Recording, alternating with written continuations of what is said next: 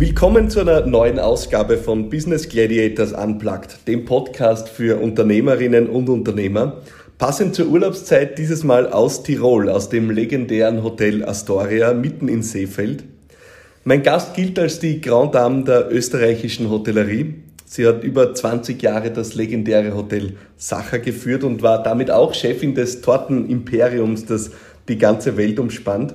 Sie war Chefin des Wiener Opernballs und der Wiener Hofreitschule und sie ist jetzt äh, mit dem Astoria hier in Seefeld an ihre Wurzeln zurückgekehrt.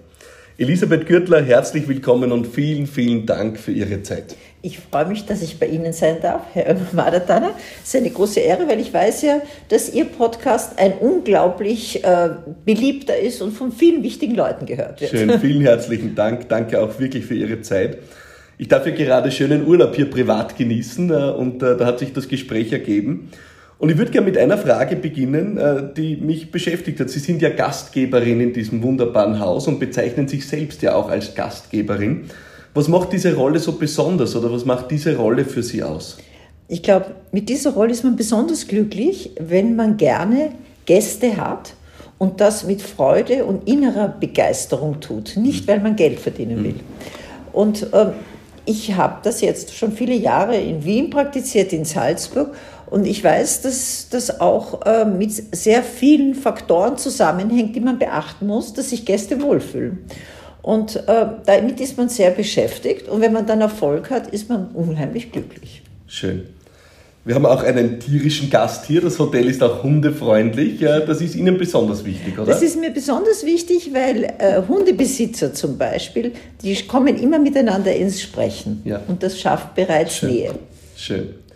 Das Astoria wirbt hier ja mit dem Claim A Story, a Legend. Ähm, was macht dieses Haus hier so legendär? Erstens mal ist das Haus 90 Jahre alt. Es wurde von einer Engländerin gebaut, weil die Engländer sind also im letzten Jahrhundert gerne nach Tirol gekommen, weil es in London eine schlechte Luft gegeben hat. Und daher ja. wurde das hier eröffnet. Und vor 70 Jahren hat das mein Vater gekauft. Und es war das erste Hotel mit einem Hallenbad in Tirol überhaupt. Und damit ist es bereits zu einem Jet-Set-Mittelpunkt geworden. Aus München, von überall sind die Leute gekommen. Es gab berühmte Piratenfeste. Ja, und so hat sich die Entwicklung fortgesetzt. Wir waren immer ziemlich führend mit unseren Entwicklungen. Daher habe ich gesagt, a story, a legend. Schön. Der Sacher ist ja auch zweifelsfrei eine Legende. Also auch der Opernball oder die Hofreitschule Immer wieder haben Sie die Verantwortung für, ich würde mal sagen, geschichtsträchtige Institutionen übernommen. Haben Sie ein Händchen für Legenden, würden Sie sagen? Das weiß ich nicht. Ich, vielleicht schaue ich so konservativ aus, dass man mir besonders die Führung von Traditionsbetrieben zutraut. Es wird, ja, es wird ja gerade auch in der Unternehmerwelt äh, gerade sehr viel von Startups gesprochen, denen wird ja auch oft äh, eine gewisse Kurzlebigkeit nachgesagt und äh, Jetzt haben Sie schon sehr oft Verantwortung eben für, für Betriebe und Unternehmungen und Institutionen übernommen, die ja schon Jahrzehnte oder teils Jahrhunderte vor Ihnen existiert haben und auch noch lange nach Ihnen existieren werden. Worauf kommt es da an, wenn man die Verantwortung für sowas übernimmt, wenn man die Staffel für eine Zeit übernimmt? Was, was ist da anders? Also ich glaube, da ist das Wort Tradition ein wichtiges. Hm. Und Tradition heißt nicht, dass man alles so belässt, wie es war, weil das ist wahnsinnig bequem, aber das ist der sichere Niedergang, sondern man muss sich hier ganz genau überlegen, was von dem, was bisher war, ist so wertvoll, dass man es belassen kann und dass man es weiterführt und was war einfach nur ein Ausfluss einer bestimmten Zeit, der in dieser Zeit eben der Zeitgeist war und den man aber nach einer bestimmten Zeit wieder reduzieren bzw. abschaffen muss. Wie schaffen Sie das, da den Blick drauf zu halten? Weil das stelle ich mir gar nicht so leicht vor, so immer zu sehen, was ist jetzt eigentlich gerade Trend oder Zeitgeist, was kommt und muss dann auch wieder gehen und was darf bleiben? Also ich glaube, man muss selbstkritisch sein. Äh, man muss schauen, was gibt es im Umfeld der, bei den Konkurrenten, bei mhm. den Mitbewerbern. Und wenn man dann sieht, dass man mit einer Sache zwar einzigartig ist, aber dass die nicht wirklich attraktiv ist, dann weiß man, es ist die Zeit gekommen, dass man das abschafft. Denn gerade in einem Hotel will niemand in ein Museum gehen. Man schaut sich gern alte Dinge an, aber leben will man damit nicht. Wo schauen Sie, wo nehmen Sie da Ihre Beispiele? Wo lassen Sie sich inspirieren? Wo, wo suchen Sie nach Inspiration? Was sind Ihre Referenzen?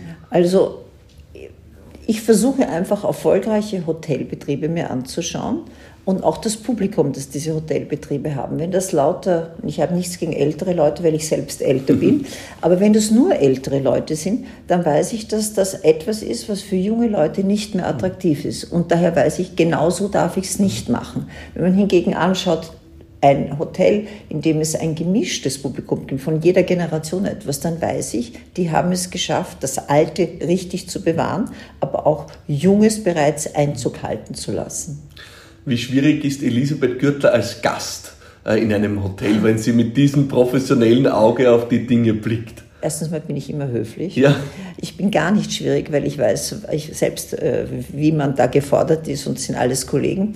Aber ich mache mir natürlich meine Gedanken mhm. und betrachte das sehr, sehr kritisch. Also in einem Hotel erhole ich mich meistens nicht, sondern bin nur am, am Schauen, am Vergleichen und so weiter. Ähm, Sie haben mir verraten schon in den vergangenen Tagen, dass es für Sie besonders wichtig war, als Sie ins Astoria wieder gekommen sind und hier die Verantwortung übernommen haben, dass Sie sich auch mit dem Haus identifizieren. Sie haben gesagt, Sie können nicht wo sein, wo Sie sich nicht identifizieren und haben ja dann wirklich auch viel verändert. Wie wichtig ist es für Sie, dass auch für Sie persönlich diese Identifikation da ist, mit dem eigenen Betrieb, mit dem eigenen Unternehmen, mit dem eigenen Haus? Ich glaube, etwas muss authentisch sein. Man kann nicht eine Disney World aufbauen, sondern man muss etwas machen, mit dem, von dem die Leute spüren, dass es echt ist, dass es genau das ist, was der Gastgeber selbst darstellt.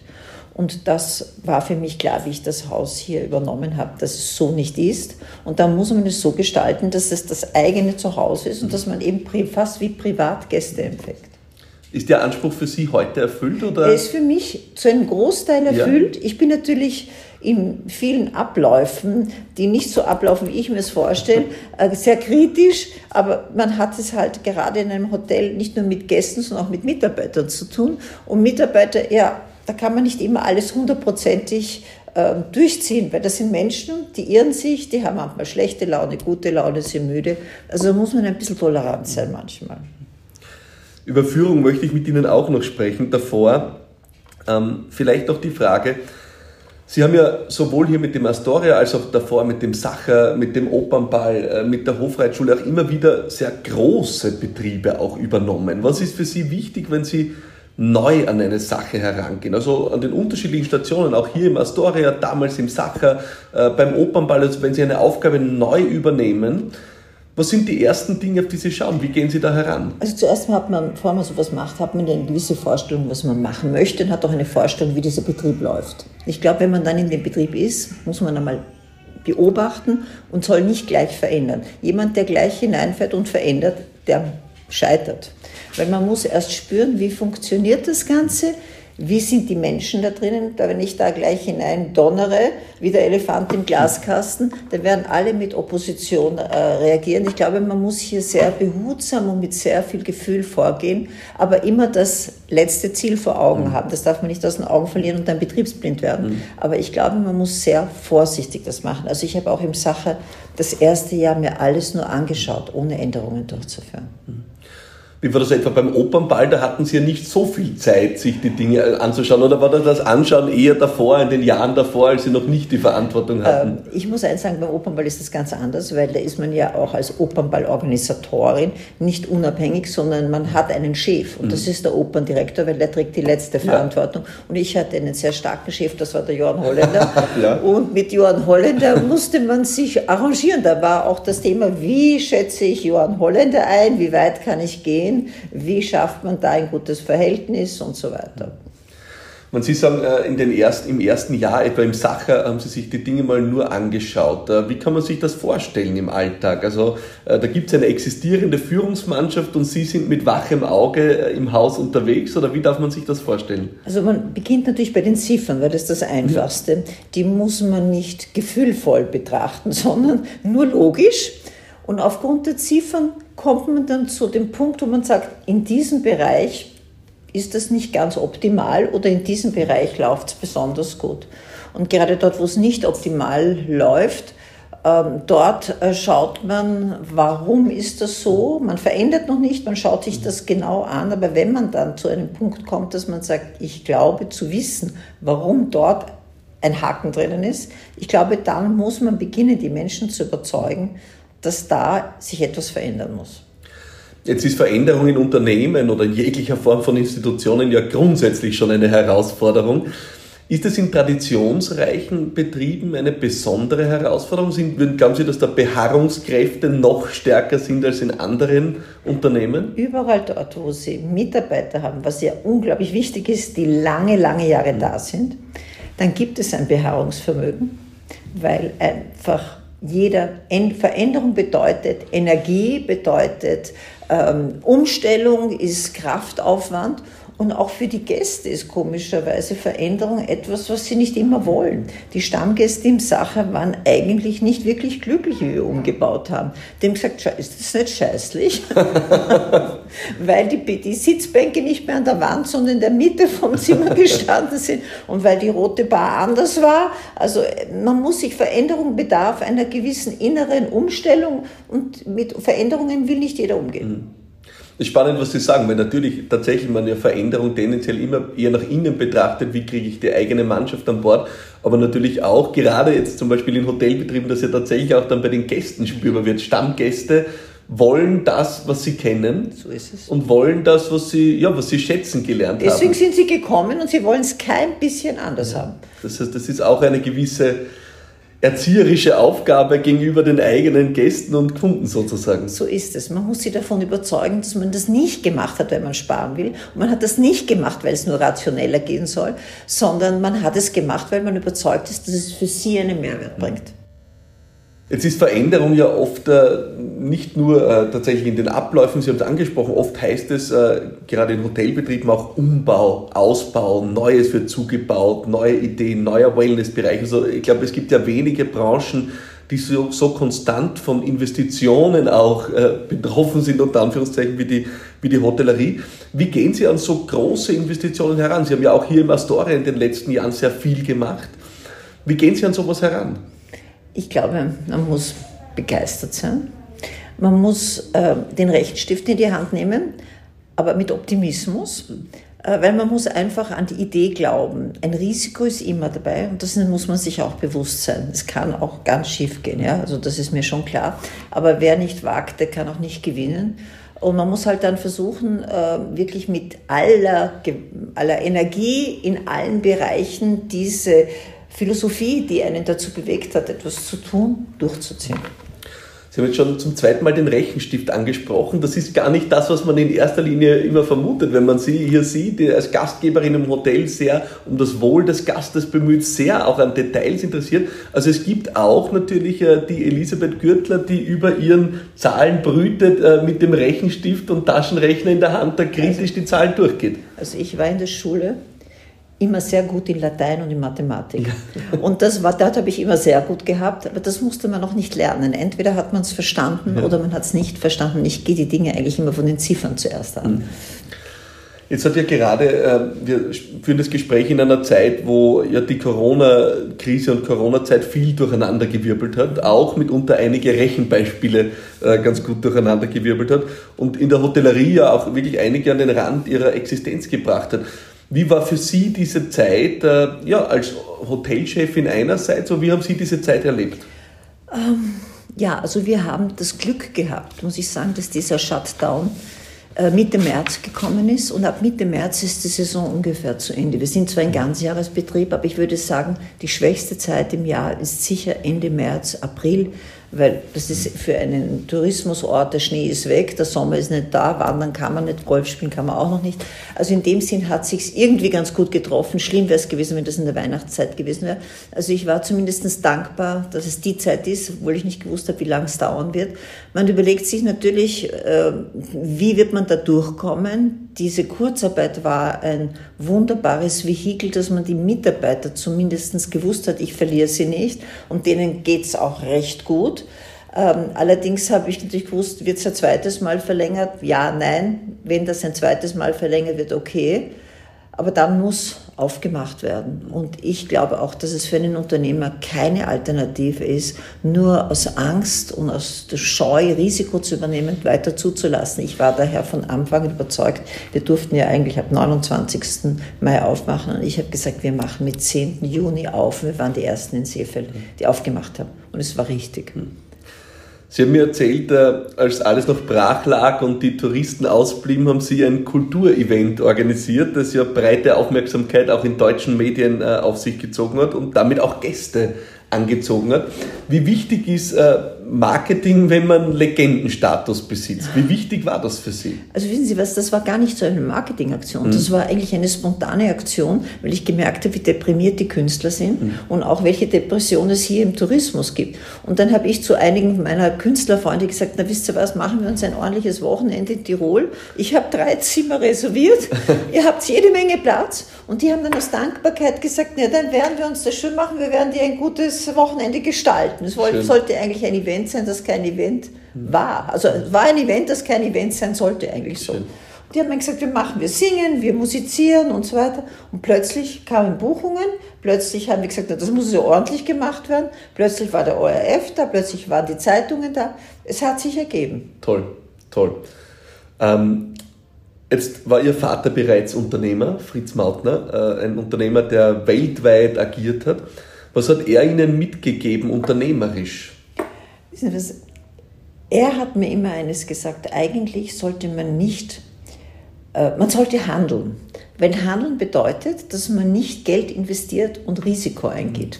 Obwohl man natürlich mit der Handelsware, die man besitzt, schon ein gewisses Risiko hat. Aber es ist nicht, er wollte nie eine Industrie haben. Mhm.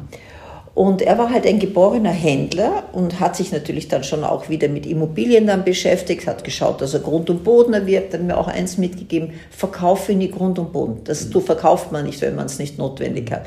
Und das beherzige ich nach wie vor. Und etwas, was er mir ganz wichtig einmal gesagt hat, wie ich da studiert habe, habe ich gesagt, wieso arbeitest du immer noch so viel? Darauf hat er gesagt, du wirst einmal draufkommen, dass Arbeit auch Vergnügen ist und nicht nur Pflicht. Und heute verstehe ich ihn. Schön. Schön. Waren Sie damals, als Sie das erste Mal wirklich große unternehmerische Verantwortung übernommen haben, haben Sie sich darauf vorbereitet gefühlt? Ich glaube, da kommt man gar nicht dazu nachzudenken. Also als ich das Hotel Sache übernommen habe nach dem Tod meines ersten Mannes, das war so etwas spontan. Ich habe gar nicht verstanden sofort, dass ich jetzt diese Verantwortung habe. Und man macht ja nicht zuerst ein Konzept, man schaut einmal zuerst, wie man überlebt. Was passiert da? Eben, man schaut sich das alles an und versucht nicht große Entscheidungen zu treffen, sondern einfach das am Laufen zu belassen. Und eben, wie ich dann gesagt habe, dann, wenn man spürt, was läuft da nicht, dann greift man erst ein. Was waren so Ihre, Ihre wichtigsten Erfahrungen aus dieser Zeit, auch aus der Zeit, wo Sie wirklich das äh, übernommen haben, Ihre wichtigsten Lehren und Erkenntnisse, was Sie jemandem mitgeben würden, der, ja, der in eine ähnliche Situation kommt. Also die einen Rat haben Sie schon gesagt, zunächst schau dir mal die Sache an, bevor du, mhm. bevor du gleich die wegweisenden Entscheidungen triffst. Was, was waren andere Erfahrungen, die also Sie in der Zeit glaube, gemacht haben? Damals hatten wir im Sache ein ganz schreckliches Rechnungswesen, das nicht aufschlussreich war. Das Erste, was ich gemacht habe, wo ich gewusst habe, das kann nicht falsch sein, war, dass ich einmal ein wirklich aussagekräftiges Rechnungswesen, vor allem eine Kostenstellenrechnung etabliert habe. Und die, die sich dagegen gestellt haben, die habe ich auch wirklich sofort weggegeben, mhm. weil so etwas ist nicht sinnvoll. Man muss Bescheid wissen, was, wie und zwar im Detail läuft. Das war meine erste Aktion.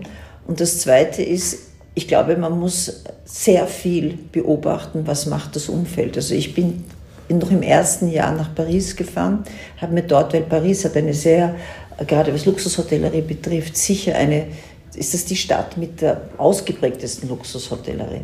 Und ich bin dort jeden Tag eingecheckt in ein Hotel und wieder ausgecheckt. Tatsächlich? Ja. Und die haben mir alle eine gute Reise gewünscht. Ich bin ins nächste Hotel eingecheckt. und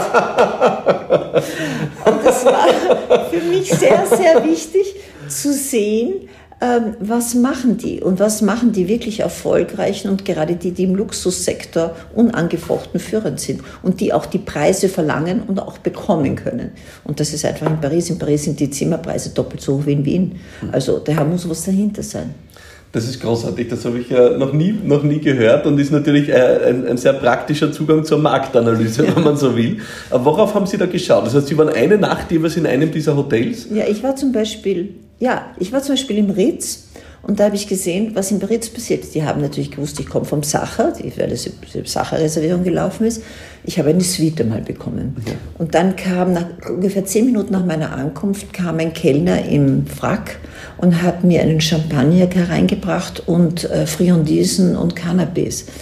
Und ähm, ich habe mich dann bei der Abreise mit dem Direktor unterhalten, der hat mir gesagt, Sie machen das immer. Sie laden auf einen Begrüßungstrink ein, nicht unten in der Bar, sondern Sie bringen diesen Überraschungseffekt mit ein, dass jemand plötzlich an der Türe läutet. Das habe ich hier in Story auch Ich wollte gerade sagen, für alle Zuhörerinnen und Zuhörer, ich darf berichten, das wurde hier im Hotel Astoria auch umgesetzt. Habe ja? ich dort gemacht. Hab, ja, toll. Ja. Und als ich dann von Paris meine letzte Station gehabt habe, habe ich gedacht, so, und jetzt habe ich verschiedene Häuser gesehen, wo würde ich denn jetzt wieder hingehen? Was war für mich eigentlich das Erlebnis, wo ich gesagt hätte, das möchte ich noch einmal haben?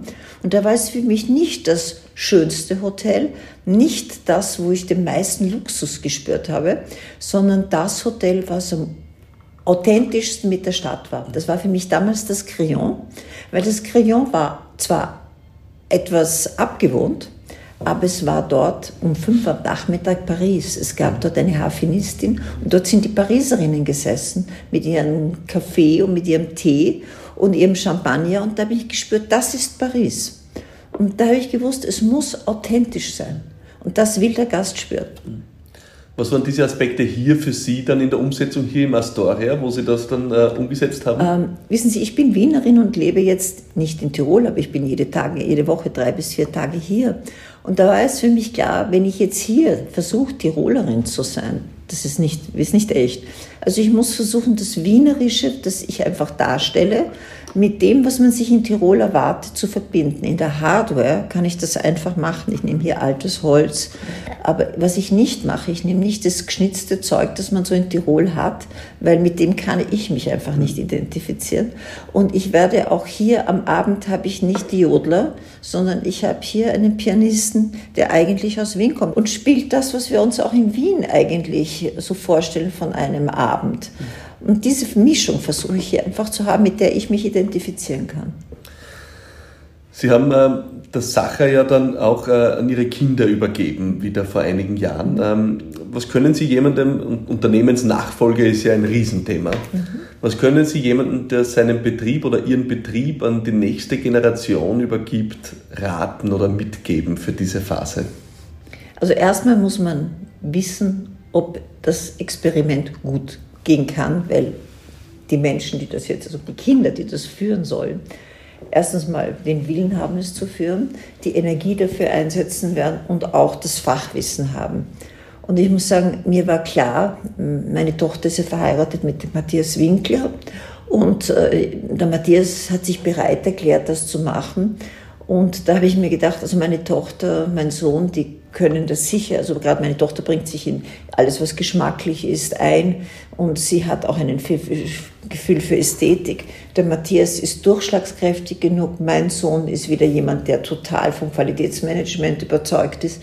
Und ich habe gedacht, irgendwie werden die das sicher machen, Matthias mit aller Kraft, die er hat, auch aus der Politik kommend.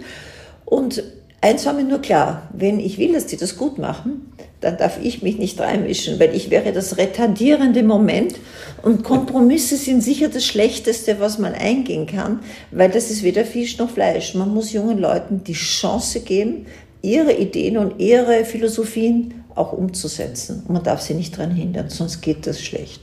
Das heißt auch ein klarer Schnitt in dem Ein klarer Schnitt. Ich habe gesagt, nach einem Jahr zusammen eine, eine gewisse Phase des Übergangs muss man haben. Wir haben ein Jahr Übergang gehabt, aber dann habe ich mich so voll herausgenommen, ähm, dass sie gewusst haben, ich mische mich in keiner Weise dran. Ich sage nur was, wenn ich gefragt werde. Das heißt, wenn Sie heute ins Sacher kommen, sind Sie Gast? Ich habe nach wie vor ein Büro im Sacher, weil ich ja noch Geschäftsführerin von der Holding bin. Und die Holding ist ja nicht operativ tätig, sondern dort sind die Markenrechte und dort wird das Geld hinauf mhm. transferiert. Also ich werde bei gewissen Dingen, darf ich noch mitstimmen, aber äh, im Endeffekt im operativen Geschäft mische ich mich überhaupt nicht rein. Aber das heißt, Sie übernachten nicht im Sacher, wenn Sie. Äh, Nein, das habe ich auch, wie ich Geschäftsführerin ja. war. Ja. Nur gemacht nach dem Umbau, um die Zimmer zu testen. auch jedes Zimmer getestet? Nicht jedes, aber ich habe dreimal übernachtet, um drei verschiedene Zimmer zu testen, ob es irgendwelche Geräusche gibt, ob das wirklich praktikabel ist, ob das so ist, wie man das auch als Gast haben möchte. Sie haben ja in Ihrer Zeit nicht nur im Sacher, sondern ja auch hier im Astoria immer wieder mit sehr berühmten und bekannten Gästen äh, zu tun und zu tun gehabt. Ähm, Braucht es ein besonderes Gespür für diese Gäste oder sind alle Gäste gleich? Ich glaube, gerade sehr prominente Gäste, die wollen in Ruhe gelassen werden. Also eins wollen sie gar nicht, dass man mit ihnen Werbung macht. Also äh, man soll sie sein lassen und wenn sie etwas brauchen, soll man da sein. Und äh, dann merkt man ja, was möchten Sie? Wollen Sie in der Öffentlichkeit, wollen Sie sich zeigen, wollen Sie das nicht? Ich glaube, man muss da sehr sensibel sein. Sie haben vorher schon angesprochen, äh, gerade wenn junge Leute Verantwortung übernehmen, darf man da keine Kompromisse machen äh, und einen klaren Schnitt. Mir ist auch aufgefallen, dass Sie sehr junge Führungskräfte hier teilweise in Ihrem Team haben. Sie haben mir vorgestellt, Ihren stellvertretenden Hoteldirektor hier, ich glaube Anfang 30 oder 32. Drunter, drunter. Drunter tatsächlich. Ähm, auch im Sacher, glaube ich, ist jetzt jemand mit 35 Jahren Hoteldirektor geworden. Das überrascht ja in so traditionsreichen Betrieben noch mehr, finde ich. Also ist ja eigentlich selten. Was steckt da dahinter? Also nachdem es ja einen Chef gibt, der schaut, dass das Ganze vielleicht nicht zu große jugendliche Euphorie ist, glaube ich trotzdem, dass Leute, die noch unverbraucht sind und Leute, die noch voll Enthusiasmus in einer Sache drinnen sind, dass man die arbeiten lassen soll ähm, Leute, die bereits am Ende ihrer Karriere sind, die sagen, ja, aus Erfahrung weiß ich, das geht nicht und da habe ich mir schon die Hörner abgeschlossen. Also das ist eigentlich ein Klima, das nicht inspirierend ist. Gibt es was, was Sie von diesen jungen Leuten mitnehmen? Also die können natürlich zweifelsfrei sehr viel von Ihnen und Ihre Erfahrung lernen. Gibt es was, was umgekehrt Sie von denen mitnehmen? Wissen Sie, ich brauche diese Leute, weil ich gewisse Entwicklungen einfach nicht verstehe. Zum Beispiel das ganze Thema Digitalisierung, da muss ich diese jungen Leute haben, die wissen viel mehr als ich, was man digital heute erledigen kann und was zeitsparend ist und viel informativer ist, als ich es mit meiner althergebrachten Art und Weise mache. Aber Sie haben mir verraten, Sie hatten jetzt in der Corona-Zeit Ihre ersten Zoom-Meetings. Also Sie sind jetzt äh, in die Videokonferenzen eingestiegen, ja? Ja, es war keine andere Möglichkeit. Ich habe natürlich gemerkt, dass das wahnsinnig zeitsparend ist, weil ich nicht irgendwo hinfahren muss, sondern dass ich das von zu Hause aus erledigen kann. Und das nimmt man dann mit und führt es wahrscheinlich sogar weiter. Ja. Was natürlich für den Tourismus schlecht ist, weil viele kommen drauf, man muss nicht mehr reisen, man muss vielleicht nur jedes dritte Meeting vor Ort machen, das andere kann man äh, per Videokonferenz machen. Wie würden Sie generell Ihren Führungsstil beschreiben? Also ich bin überzeugt, dass Management by Exception das mhm. Richtige ist. Ich greife dann ein, wenn ich das Gefühl habe, dass etwas läuft nicht gut. Ich gebe jedem sehr, sehr viel Freiheit. Ich habe keine fixierten Ablaufpläne, wie etwas sein muss. Und wenn jemand Abteilungsleiter ist, kann er sich seine Abteilung so arrangieren, wie er gut arbeitet. Aber wenn ich merke, das funktioniert nicht, dann bin ich wahnsinnig lästig im Detail. Das heißt, das passiert dann über Nachfragen, über wirklich dahinter sein. Nachfragen, ständig lästig sein. Also ich gehe denen, glaube ich, ziemlich auf die Nerven, weil ich ja wirklich dann Dinge mache, die mit Management nicht einmal mhm. was zu tun haben, sondern wirklich nur das ist, was man auch sieht. Mhm. Oder ja, wenn ich merke, das läuft jetzt nicht, stehe ich auf und renne und sage, das geht nicht. Wie ist Ihnen das gelungen? Es hat ja, wenn ich es richtig verstanden habe, eine Zeit gegeben, wo Sie einerseits die Sacherbetriebe geführt haben. Sie hatten in der Zeit auch den Opernball und das Astoria war ja auch natürlich in der Zeit auch sehr wohl im Familienbesitz. Also doch sehr viele Betriebe auf einmal. Wie schafft man das? Ich bin eine Workaholic-Person. Ich brauche erstens mal wenig Schlaf und ich habe auch meine ganzen Hobbys eigentlich aufgegeben. Ich, mit, ich bin früher sehr, sehr gern geritten. Ich war im Sport, im Turniersport tätig. Ja, man muss einfach sagen, das macht mir Spaß, das tue ich und dann kann man nicht sagen, ich mache nur ein bisschen, das muss man ganz machen. Und ich habe halt manchmal 16 Stunden auch gearbeitet.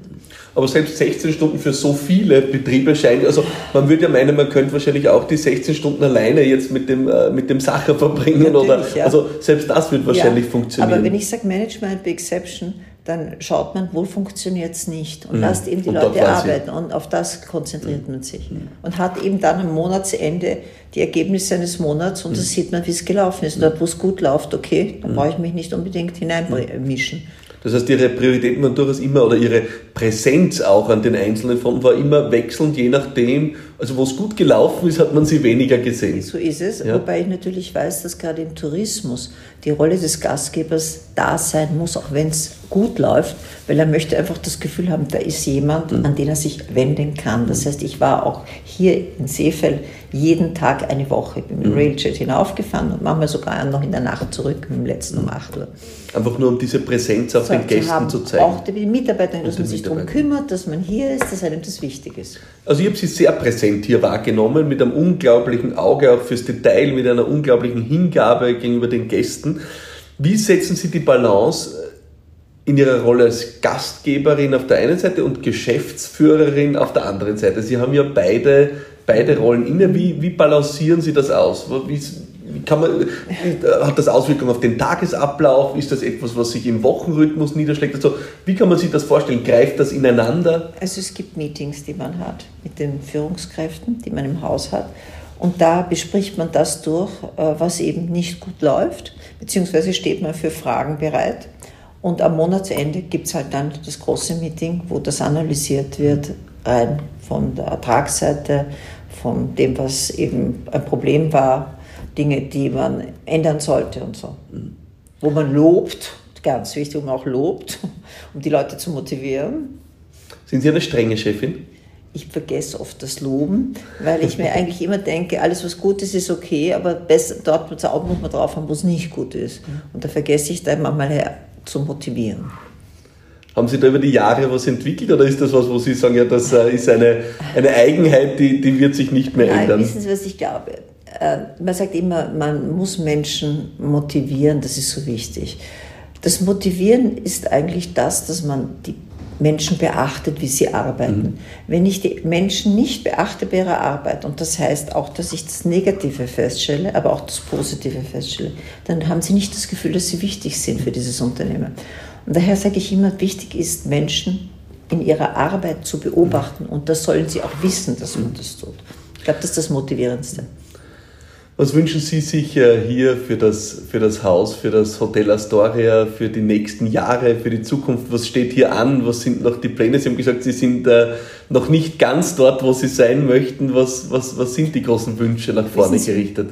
Äh, ich weiß aus der Erfahrung auch im Sache, dass eine Investition, wir sind erst letztes Jahr wirklich mit dem Programm fertig, fast fertig geworden, dass das etwa drei Jahre braucht, bis das sich am Markt etabliert hat. Und ich wünsche mir, dass ich diese drei Jahren wirklich etabliert am Markt bin. Und es gibt einfach in der Ferienhotellerie sehr, sehr gute Betriebe. Da spreche ich von Auslastungen, die in der Stadt illusorisch sind, mhm. nämlich von 90, 95, 99 Prozent. So etwas wünsche ich mir.